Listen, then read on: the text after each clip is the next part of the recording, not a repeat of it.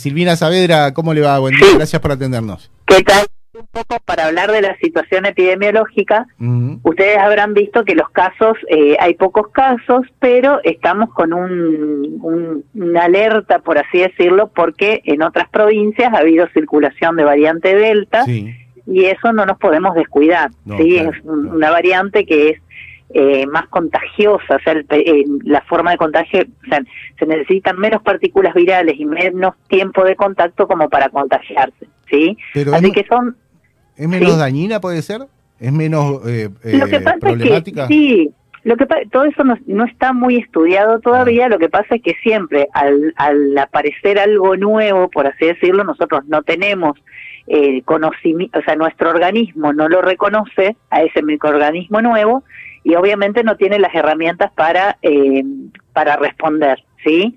De todas formas, al ir avanzando la vacunación, también hace, o sea, esa vacunación le da a las personas que están vacunadas otros recursos para que su organismo enfrente cualquier variedad de, virus, de coronavirus nuevo que aparezca, ¿sí? le va a dar una, le va a dar otro tipo de respuesta, eh, distinto a una persona que no esté vacunada.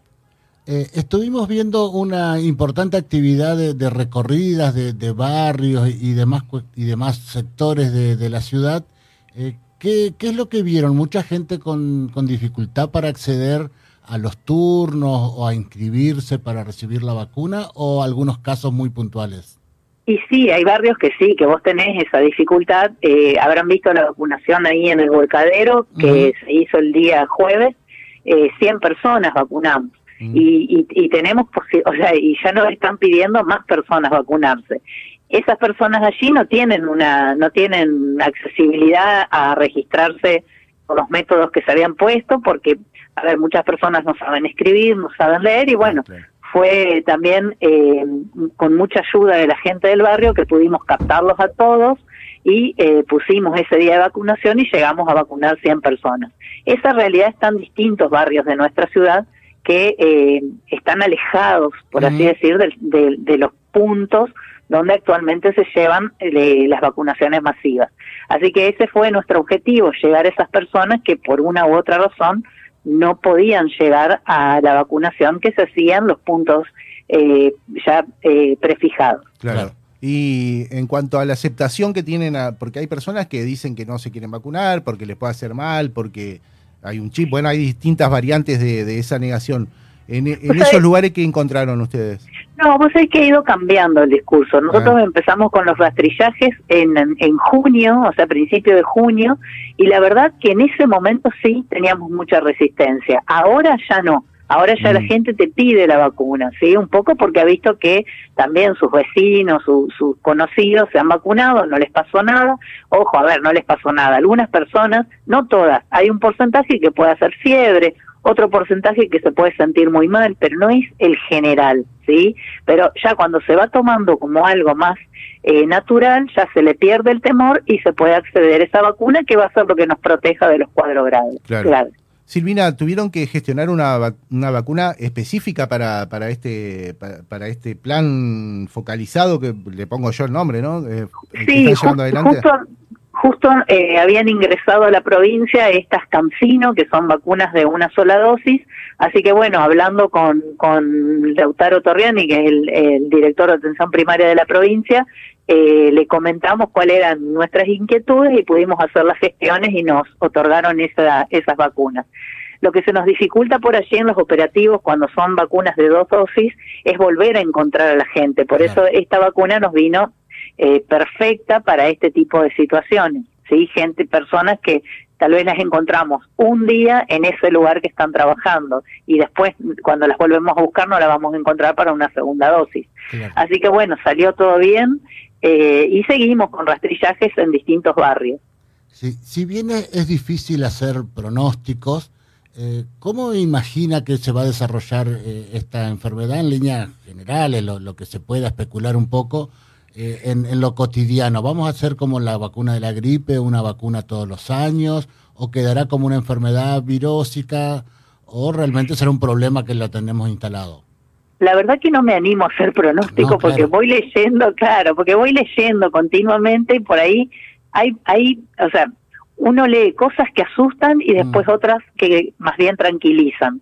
En un primer momento yo siempre lo pensé, esta va a ser una enfermedad estacional, como la gripe, que de hecho es lo que se está demostrando un poco, porque vimos que en invierno tuvimos muchísimos más casos, ¿sí? Eso está relacionado a las conductas de las personas, ¿eh? No a la... O sea, eh, cuando uno dice invierno-verano, no a la... Claro a la, estacionalidad, pero por las conductas de las personas. Este virus se transmite por vía respiratoria. Uno cuando hace frío, ¿qué hace? Está en los lugares encerrados, ¿sí?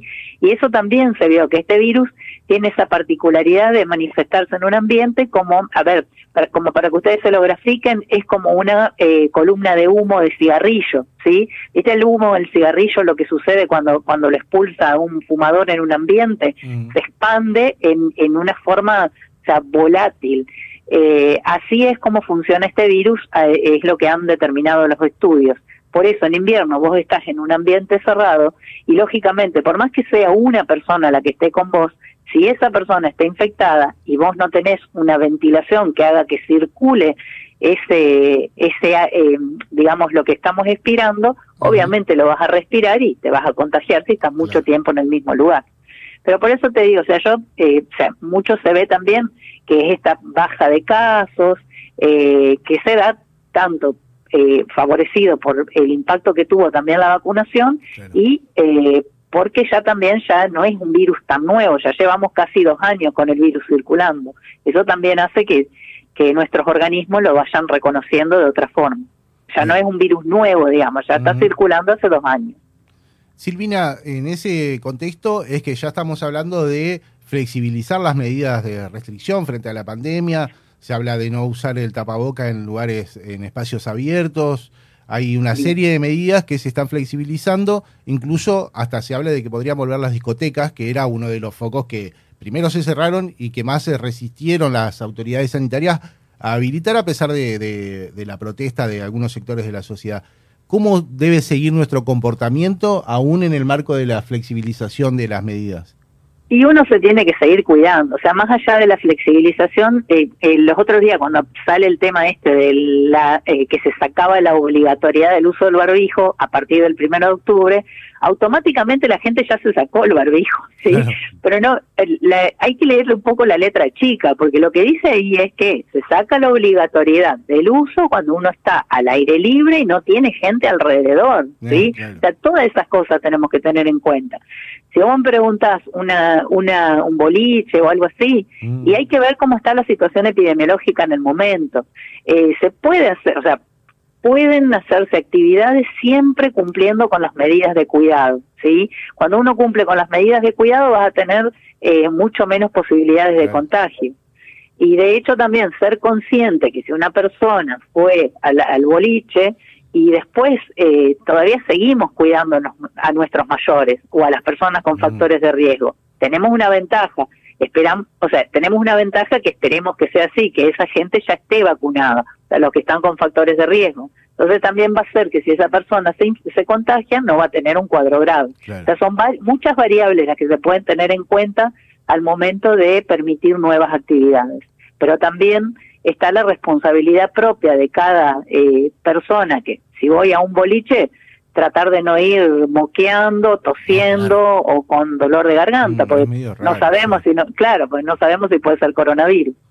Claro, pero aparte los controles son, me imagino, medio complicados. Uno se imagina el escenario de un boliche y dice, bueno, si hay alguien acá con COVID, eh, ya está. Sí, es complicado. Vos vas a tener una multitud de gente, vas a tener. De hecho, en Europa pasó que eh, cuando ellos ya habían aflojado un poco con las medidas, tuvieron que volver a, endurecerlas porque eh, comenzaron nuevamente los contagios, ¿sí? O sea, todavía no había pasado mucho tiempo y no había avanzado la vacunación. O sea, son panoramas diferentes que uno, al ir evaluando los panoramas, puede eh, permitir tal vez con más con recaudos, o sea, con cuidados, algunas otras actividades. Seguro, seguro. Silvina, gracias por el contacto, que tenga un buen día y verdaderamente la felicitamos por el trabajo que está llevando adelante en la ciudad. Bueno, muchas gracias. Ojalá que podamos, este, somos un equipo de trabajo que la verdad que dejan todo mis compañeros también en el en el terreno para poder ir captando a todas esas personas que todavía no fueron vacunadas. Así que también hago extensivo el agradecimiento a, a mis compañeros de trabajo que somos, ya te digo, somos un equipo que estamos con el mismo objetivo. Bien, que tenga un buen fin de semana. Muchas gracias. Gracias igual para usted. Silvina Saavedra, subsecretaria de Salud de la Municipalidad de Paraná, aquí en Paracaidistas Polacos. Estamos juntos. Donde estés, te acompaña la radio. Costa Paraná, 88.1.